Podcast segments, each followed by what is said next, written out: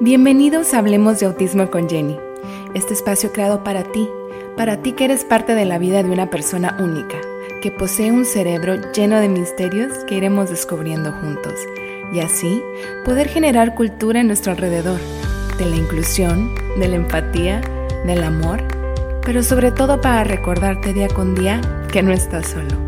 ¡Comenzamos! Hola a todos, estoy muy contento de que estén de vuelta otra vez aquí estrenando temporada, la tercera temporada de Hablemos de Autismo con Jenny. Durante estos últimos meses han pasado muchísimas cosas. Em, una de ellas, el que he vuelto a trabajar con niños más pequeños. Entonces ya tengo una combinación de pequeñitos de año y medio, dos años, hasta niños de 15, 16 años. Entonces, estoy muy contenta porque cada vez tengo más experiencia y más temas que compartirles a ustedes. Como ya saben, me estoy certificando acá en Estados Unidos para ser analista del comportamiento. Y uno de los más importantes objetivos del ABA es poder mejorar esos comportamientos que son socialmente significativos, lo cual significa que son comportamientos que fungen como barreras para las personas con autismo de poder desarrollarse con su mayor potencial en su comunidad, en, sociedad, e inclusive en, su núcleo familiar.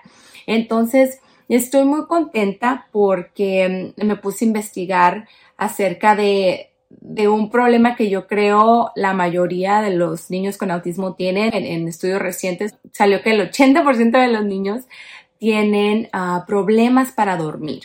Entonces, si es algo que va contigo, quédate a escuchar este video o este podcast y vas a poder aprender qué podemos hacer para mejorar, solucionar este problema y que no llegue hasta los 10 años para que tomemos acción al respecto y el niño siga durmiendo en tu cama. Pero bueno, primero nos vamos a preguntar, ¿Por qué el sueño es tan importante? ¿Por qué es tan importante dormir cierta cantidad de horas? No sé si les ha tocado, pero cuando llegaban los niños al preescolar conmigo y tenían un mal día o venían llorando o venían ah, molestos del carro, las mamás me decían, ay, hoy tuvo un mal día, va a tener un muy mal día, lo que pasa es que ayer no durmió. Lo que pasa es que anoche se durmió tarde. Entonces, ¿por qué esto es un antecedente para que este niño eh, tenga un mal día en la escuela? Y no solo pasa con los niños, ¿verdad? También con los adultos, ¿no? A veces no duermes y andas todo desvelado, ah, te sientes bien cansado, no rindes lo suficiente en el trabajo. Entonces, ¿por qué es tan importante? Bueno, cuando nosotros dormimos, nuestras células se regeneran constantemente durante la noche. Eh, nos ayuda esto a que nuestro cuerpo pues siga saludable y nos ayuda a combatir cualquier tipo de enfermedad que a lo mejor esté pasando nuestro cuerpo en ese momento.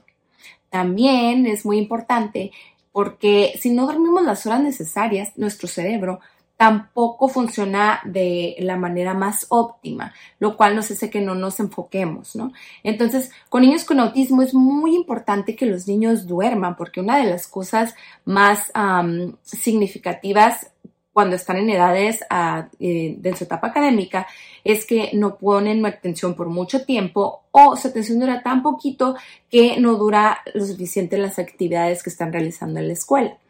Entonces, por eso es súper importante el sueño. Y a veces ni siquiera sabemos cuáles son las horas mínimas recomendadas para dormir. Yo sé que todos dicen que a los adultos con ocho horas es suficiente, unos dicen que siete, otros dicen que nueve, ah, pero en realidad es un rango. En niños adolescentes se recomienda entre nueve y once horas de sueño para poder tener ah, un hábito saludable pero en niños más pequeñitos se recomienda de 11 a 14 horas de sueño. Y si por la misma condición del autismo no podemos tener ese sueño, el niño no logra ese sueño, tampoco nosotros como papás vamos a tener ese sueño y nos va a causar también pues problemas en nuestro día a día, en el trabajo, en nuestra salud. Entonces, es tan importante así como que los niños duerman, como que los papás duerman. Y a veces eso no lo tomamos en consideración cuando queremos poner una intervención que sea efectiva para que los niños duerman. Y tenemos que poner bien en claro que solo va a ser por un momento lo que sea que hagamos, que sea muy difícil, pero nos va a ahorrar el batallar muchos años. Entonces, ¿qué podemos hacer para poder atacar este problema? Lo primero que vamos a hacer es, así como cuando estamos entrenando a nuestros niños para ir al baño, tener una motivación o un um, premio en el momento en el que él dure toda la noche en su camita, pero que sea demasiado motivante y que sea solo un motivador para esa actividad en específico. Si a él le gustan las galletas de chocolate y tú le das galletas de chocolate, si él amanece en su camita y dura toda la noche dormido, está perfecto. Pero si tú le das esas galletas de chocolate cuando hace otra cosa bien, que no sea dormir, ahí pierde un poquito su efectividad porque lo que estamos generando es que tenga el niño saciedad. O sea que eh, si tú le das durante el día ese reforzador, ese motivador, quiere decir que entre más lo demos, va perdiendo su fuerza. ¿Por qué? Porque el niño no va a tener necesidad de ese reforzador al día siguiente. Entonces, por eso es tan, tan importante que ese premio que nosotros le vamos a dar, si él cumple con dormir toda la noche, sea única y específicamente para esta actividad. Ya que tenemos bien claro cuál va a ser nuestro premio, nuestro motivador principal que va a ayudarnos a manejar esta transición para el niño de aprender a durar, estar todo el día en su cama, vamos a realizar un horario visual. Y este horario visual puede ser con objetos, puede ser con fotos reales, puede ser con imágenes. Y por eso les puse acá el horario que, que hice visuales, es con puras imágenes impresas, por lo regular las lamino, ahorita nomás las hice rapidito, pero si lo pueden ver eh, aquí en el video de YouTube, si están escuchando en el podcast, lo pueden ver en el video de YouTube. Igual les digo, yo sé que estas imágenes de Autism Speak las pueden imprimir gratuitamente. Entonces aquí dice cuál es su horario de noche. El horario tiene la imagen primero del baño, que es como podemos empezar. Un baño es lo más fácil para relajar a los niños y darles a entender en el momento que ustedes les hacen una rutina antes de dormir todas las noches, ellos ya están anticipando que ya va a ser hora de dormir. Entonces podemos empezar perfecto con un baño que lo va a relajar con agüita caliente, lo que sea que necesite el durar después que se ponga la pijama, después que se lave los dientes, después usar el bañito y después a dormir. A veces aquí los papás le meten en medio leerles un cuento que también funciona y les ayuda mucho, sobre todo si los estamos ayudando a mejorar el lenguaje. Por lo regular, hay muchas maneras de hacer estos visuales. Digo, aquí cada cosa que hagas, a lo mejor ya se bañó, pueden llevar al niño y que bajen la imagen. Cada actividad realizada va quitando las imágenes hasta que llegue al final. Y si dura toda la noche dormidito en su cama, ya lo logramos, tienes tu premio al día siguiente. Pero hay muchos diferentes tipos de horarios visuales. Por ejemplo, aquí tengo otro que es más como una checklist. Este se puede usar con niños más grandes y vamos poniendo las actividades que tenemos que hacer con el niño. Aquí están los números y nomás vamos checando cuáles actividades ya realizamos. Y como esta, hay muchas y ustedes pueden crear una con ellos, inclusive pues, hacerlos parte de esa actividad y, va a estar muy padre como, como para acercarnos más a nuestros hijos en ese aspecto. Ahora, así como los niños tienen su rutina de noche, nosotros también como papás tenemos que tener una rutina para poder ayudarlos a ellos a que logren esta meta que estamos tratando de hacer, que es el que duerman durante toda la noche en su camita. Entonces, una de las cosas que tenemos que hacer cuando ya el niño se acostó en su cama, le leímos su cuento, le dimos su besito, su abrazo, hay que apagar todas las luces, las televisiones, todo tipo de música y distractores. Si a lo mejor el niño está acostumbrado a dormir con musiquita o le da miedo la oscuridad, pues ya lo tienen que ustedes que tomar en consideración a lo mejor una luz súper tenue, pero en sí todas las luces en la casa tienen que estar apagadas. Y vamos también a ver, dar, a el niño darle ese cue de que e, esa, esa señal de que él tiene que eh, dormir y no lo vamos a estimular. Me he topado con papás que uh, van a dormir al niño, pero ellos siguen viendo la televisión, se escucha el ruido, ah, entonces el niño entiende que los papás todavía están eh, pues haciendo actividades, están despiertos y obviamente va a incrementar su curiosidad o las ganas de pues, irse a acostar con, con ustedes, ¿no? Con los papás. ¿Qué más? También me he topado papás que están con el niño en la cama, leyéndole el cuento, pero también están en el celular, en lo que el niño se está durmiendo, y la misma luz del celular es muy estimulante para el cerebro. Entonces no permite que el niño pueda caer en ese sueño profundo que, que necesita. O va a ser muy limitado, ¿no? Porque se va a despertar. Eh, entonces es súper, súper importante. Otra de las cosas que más les digo a los papás y que les cuesta más trabajo es el cerrar su puerta con candado. Es difícil porque yo sé que a veces tenemos niños muy chiquitos y si necesitan algo a lo mejor no, no los van a escuchar y, ese es su, su, temor.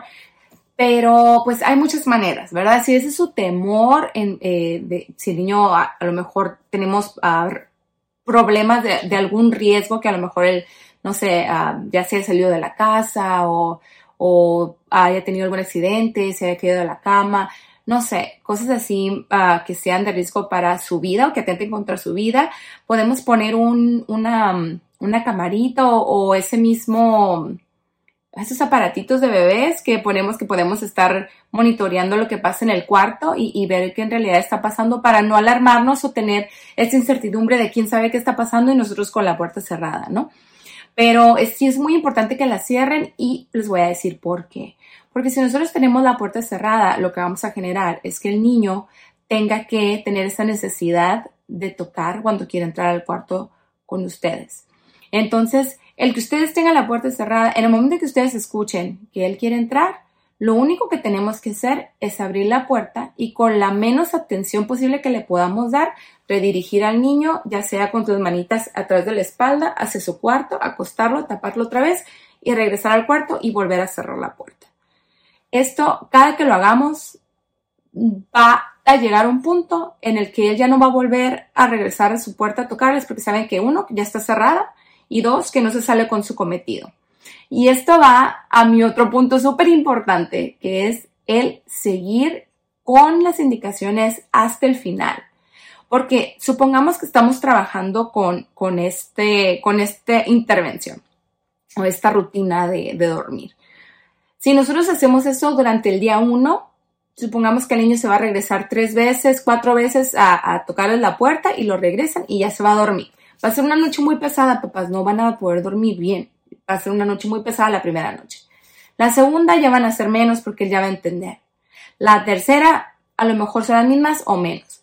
Al paso de los días, a lo mejor ya nomás se levantó dos veces o una vez pero esa vez a lo mejor se puso a llorar muy fuerte, a lo mejor se tiró en el piso del, coraje y, a ustedes les dio tanto remordimiento que abren la puerta y lo abrazan y, lo acuestan un ratito con ustedes.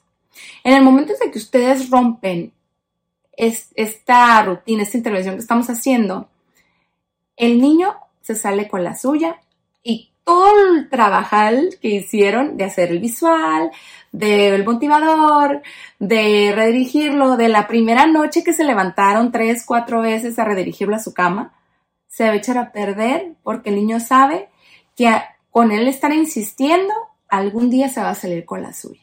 Y no podemos poner este comportamiento en extinción. Entonces el niño va a seguir levantándolos durante la noche. Entonces, créanme que vale muchísimo la pena que nos sacrifiquemos unos días, que va a ser menos de una semana, nada más estoy casi, casi, casi segura, este, sino un poquito más, pero ustedes en el transcurso de una semana ya no van a batallar de la misma manera como lo hacían antes, al menos, ah, inclusive puede haber niños que lo hagan súper rápido después de la intervención. El punto aquí es que tanto vamos a nosotros seguir las reglas. Entonces, por eso es bien importante no solo que los niños sigan la rutina, sino que los papás también sigan la rutina.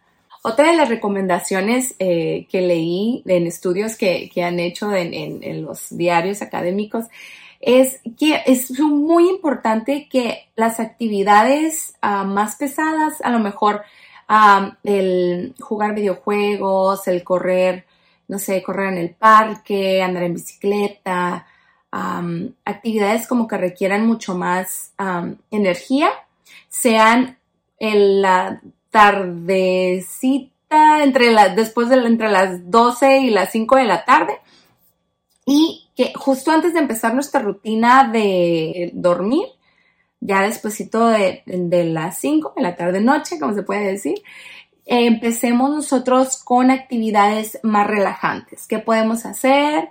Pues podemos poner música tranquila en casa, podemos poner a lo mejor una película, podemos leerle a los niños, podemos hacer yoga con ellos, ¿qué más? Podemos ponernos a limpiar el cuarto, recoger los juguetes con música tranquila, podemos uh, ponernos a jugar Play-Doh, que es algo como muy relajante. Depende qué es lo que relaje a sus hijos y los ayude a, reducir este estrés o a estimularse, ah, porque hay muchos niños que tienen comportamientos repetitivos y que necesitan a lo mejor actividades sensoriales, podemos hacerlo y, eh, y es importante que guardemos un poquito estas actividades para antes de que hagamos esta rutina porque así los va a ayudar mucho a caer más fácil en la rutina.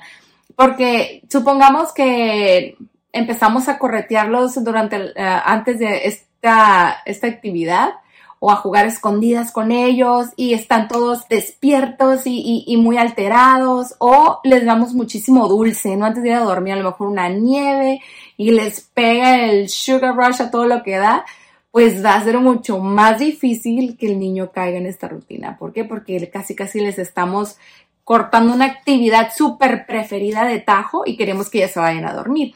Entonces, digo, sé que todo esto tiene un poco de lógica, pero sabemos cómo con los niños toda la rutina cambia. Es bien difícil, bien difícil aplicarla. No crean que no lo tomo en consideración, pero es simplemente esto por no más de dos semanas. Estoy segura que no va a ser por más de dos semanas. Si ustedes lo quieren continuar y, hacerlo parte ya de su, de su rutina diaria, pues qué, qué perfecto, ¿no? ¿Cómo va a ser el proceso de introducirles el visual a los niños y, de seguir con todas estas recomendaciones? Lo más probable es que con los niños ah, más, más pequeños, a lo mejor no los más tan pequeñitos, pero los más pequeños, uh, sí los vamos a tener que redirigir con, con ayuda física, ¿no? A lo mejor llevarles la manita y que, ellos cambien las tarjetas, a lo mejor hasta agarrarles la manita y que quiten las tarjetas después de cada actividad.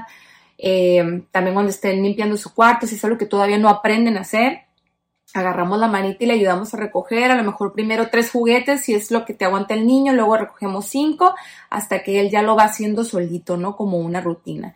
Entonces, sí, a lo mejor al principio va a requerir mucha asistencia de nosotros, que él siga con, con la rutina, pero el punto es que él haga esta conexión entre las imágenes y las actividades y él entienda, ¿no? Que esta es la señal de que ya nos estamos preparando para ir a dormir y nos evite los comportamientos desafiantes que estos generan, ¿no? Como el llorar toda la noche, este, el, el gritar como, gritar de una manera en que tú sientes que el niño tiene dolor y, y de verdad te preocupa porque no sabes si a lo mejor está pasando por, por, por eso y, y me ha tocado con, con mamás que de verdad están bien preocupadas porque piensan que el niño está enfermo, que algo les está pasando, pero no, es simplemente que ellos con eso logran la atención. Em, en caso de que ustedes tengan dudas al respecto, obviamente de inmediato con su médico y, que lo revisen y, que vean y que les aseguren sobre todo que no es algo ah, físico, no es, no es un dolor, simplemente que es algo de, de atención, ¿no? De búsqueda de atención. Y bueno, ya si queremos que esto sea algo permanente en su rutina, pues lo ideal es que el niño se haga responsable de las tarjetas y se siga relacionando con, este sistema. ¿Por qué? Porque también lo, lo podemos utilizar en, la escuela en un futuro, eh, cuando queramos enseñarle a que, tiene que hacer primero su tarea, después limpiar su cuarto, eh, después, no sé, a lo mejor ayudar a hacer alguna tarea del hogar. Eh, tener toda su rutina del día es muy bueno, sobre todo pues para niños, tanto como niños con autismo, con TDAH, inclusive está con síndrome de Down, es muy importante que ellos tengan rutina y organización durante el día para que sepan anticipar eh, las transiciones de actividades y todos esos comportamientos que puede generar el, cortar de tajo actividades, pues se reduzcan totalmente, ¿no? Si el niño ya está relacionado con las tarjetas y, supongamos que logramos extinguir el comportamiento, ya el niño duerme toda la noche en su cama, al día siguiente le damos su premio, que igual ya lo podemos ir desapareciendo poquito a poquito ese, ese, ese, premio al día siguiente porque ya se supone que ya lo, lo logró, ya, ya logramos nuestro cometido y ya el niño ya se acostumbró. Hay posibilidad de que de todos modos el niño de repente vuelva a caer en la misma, en el mismo comportamiento, en que la noche a lo mejor se despierte una vez y, les vaya llorando para tener la atención después de una o dos semanas. ¿Qué es lo que podemos hacer? Si el niño ya tiene relación con las tarjetas, podemos imprimirles un, pase o tenerle a lo mejor un objeto, una varita del sueño. Ustedes pueden ser creativos, inventarse lo que ustedes quieran. Pero el punto es que este objeto o esta tarjeta que le, que le van a dar al niño va a ser un pase de noche. El niño solo tiene una oportunidad para darles a ustedes ese pase, ir con ustedes si les tocan la puerta y les da ese pase, una oportunidad para eh, pedir ya sea un vaso de agua, un abrazo, que le lean un libro o, no sé, a lo mejor que lo acompañes al baño, no sé, dependiendo lo que, lo que el niño necesite, ¿no? Si va nomás a pedirles agua, pues nomás póngale, se puede, o explíquele que se puede cambiar por un vaso de agua o por un abrazo, para que sea algo rápido para ya redirigirlo a su cama. Entonces solo puede usar ese pase una vez y ya le remueven el pase o el objeto. Si en ese momento ya se lo gastó y vuelve el niño a ir con ustedes a la puerta, hacemos lo mismo que hicimos al principio, abrimos y lo redirigimos a su cama, lo tapamos y volvemos a implementar la misma intervención. Porque es importante esto de los pases, y esto lo leí en, en Autism Speaks también, donde agarré estos materiales y creo que es bien importante el, que pues, sigamos manejando las tarjetas para que el niño entienda que no va a lograr su cometido, que al contrario, sí va a tener amor, sí va a tener esa oportunidad, pero al final de cuentas nosotros vamos a seguir con la misma consecuencia que va a ser que él regrese a su cama porque él tiene que pasar toda la noche en su cama durmiendo. Entonces, ¿esto a, qué nos va a ayudar? A, va a ser como un recurso más, como el siguiente nivel para masterizar esta meta.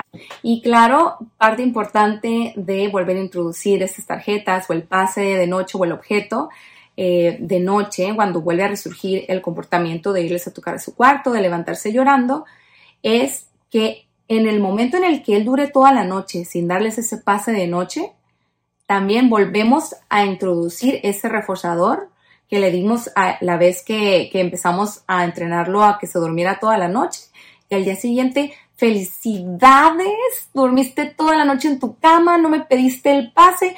Cada que tú no me des el pase durante la noche, tú vas a tener tu premio al día siguiente. Y ya, volvimos a aplicar la misma estrategia, pero en una forma un poquito más avanzada y nos va a ayudar a mantener esto que él ya aprendió por mucho más tiempo, inclusive extinguir realmente el, el comportamiento.